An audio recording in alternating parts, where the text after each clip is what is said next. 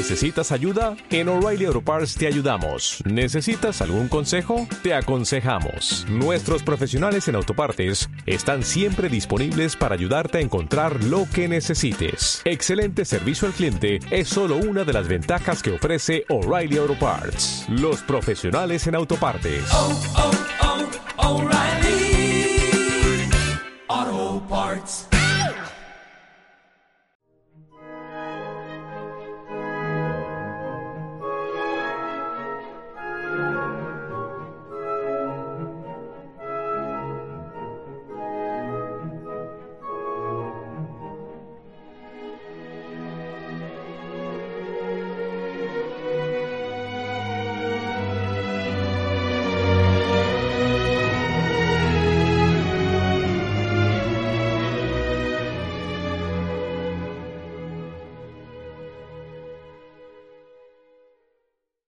Otra noticia de portada del país, a dos columnas, es que la endogamia consume a la universidad. Ya era hora de que esté en portada del país uno de los fenómenos tradicionales de la Universidad Española y que explica que no esté entre las 200 primeras, que no es ya ninguna, en el- de interés para el mundo científico, ni académico, ni nada, eh, la endogamia. Pero ese existía ya bajo el franquismo, cuidado. Si no hubiera habido endogamia, probablemente yo hubiera sido catedrático de Derecho Mercantil en lugar de notario. Digo, para resolver el problema del dinero, de vivir de una manera. Porque yo, lo cuento ahora, visité- yo fui profesor de la universidad en Granada. Terminé la carrera yo casi con, no, sí, casi con 21 años, antes de cumplir 22. Y el catedrático titular de Derecho Mercantil que se explicaba en el, en el último, en quinto curso, y el cuarto eran dos cursos, Emilio Langle, una buenísima persona, un hombre aplicado, estudioso, pero era republicano y había sufrido la represión del franquismo, lo había dejado bastante enfermo, porque había sido torturado con aceite de resino, con aquellas cosas. Y yo le tenía una gran compasión por él, pero yo era estudiante nada más, pero había sido el más destacado del curso y, eh, y el, el adjunto era Miguel Botos Girau, estaba haciendo oposiciones en, en, eh, Madrid. Entonces en Granada me llamó al final del curso, cuando yo terminé, el mismo año que terminé, en el mes de junio, me llama el titular para decirme que me pide que me encargue de la cátedra de mercantil para ese octubre, es decir, con 22 años, cuando yo, por ahí un año adelantado, los que tenían mi edad estaban en cuarto, es decir, que si yo aceptaba ese encargo, iba a tener a, alumnos que todos eran mayores que yo, era el más joven de la clase, era el profesor. A pesar de todo, me dio tal pena de, la situación en la que se encontraba el catedrático Emilio Langle que le dije que desde luego lo hacía. Y lo hice un año. Como yo tenía, es lo que me gustaba a mí más de la carrera que hice, fue el mercantil porque me permitía eh, explotar mis conocimientos del derecho romano y del derecho civil, especializándolos, dirigiéndolos hacia la especialidad mercantil, es decir, los actos en masa mercantil, que en eso se difer- los actos de comercio, puesto que solamente en eso se diferencia el mercantil del civil, y lo hice bien. Y como me gustaba esa, tenía vocación por la enseñanza, y veis todavía, en mí se nota que tengo una vocación por enseñar, por explicar. Yo no me contento con dar mis opiniones, por mis criterios. Siempre quiero explicar el fundamento de todo lo que digo.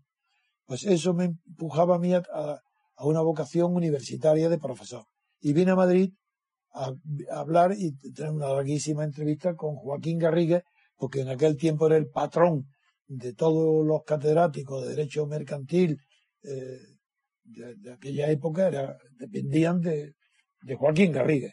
Y entonces él, con una sinceridad que le honra, que le honró ante mí por esa sinceridad, no por el criterio que tenía, me explicó que sí, que conocía, me, me hizo una pregunta, se dio cuenta enseguida de mi preparación y me dijo, no tengo duda que usted será catedrático de la universidad, pero tendrá que esperar que tenga una lista de mis alumnos y me enamoró a todos, a Proseta, a, a todos los, que tenía delante. Y dice, usted tendrá que esperar y pero claro, para ser catedrático tardará pues seis, siete, ocho, nueve o diez años. Y yo le aconsejo, me dijo Joaquín Garrigues, que haga como yo. Que yo, yo también quería venir a la universidad, pero para tener un empleo y dinero y vivir, primero hice me hice las oposiciones de secretario de ayuntamiento.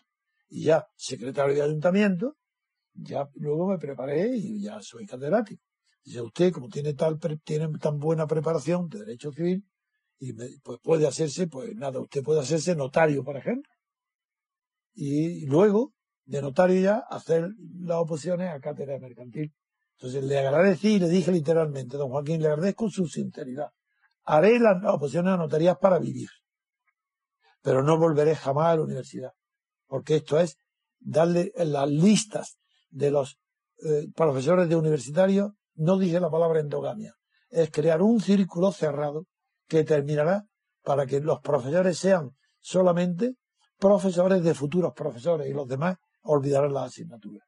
Bueno, es lo que ha pasado. La universidad, ¿quién está en la universidad? Los que quieren ser profesores, nada más.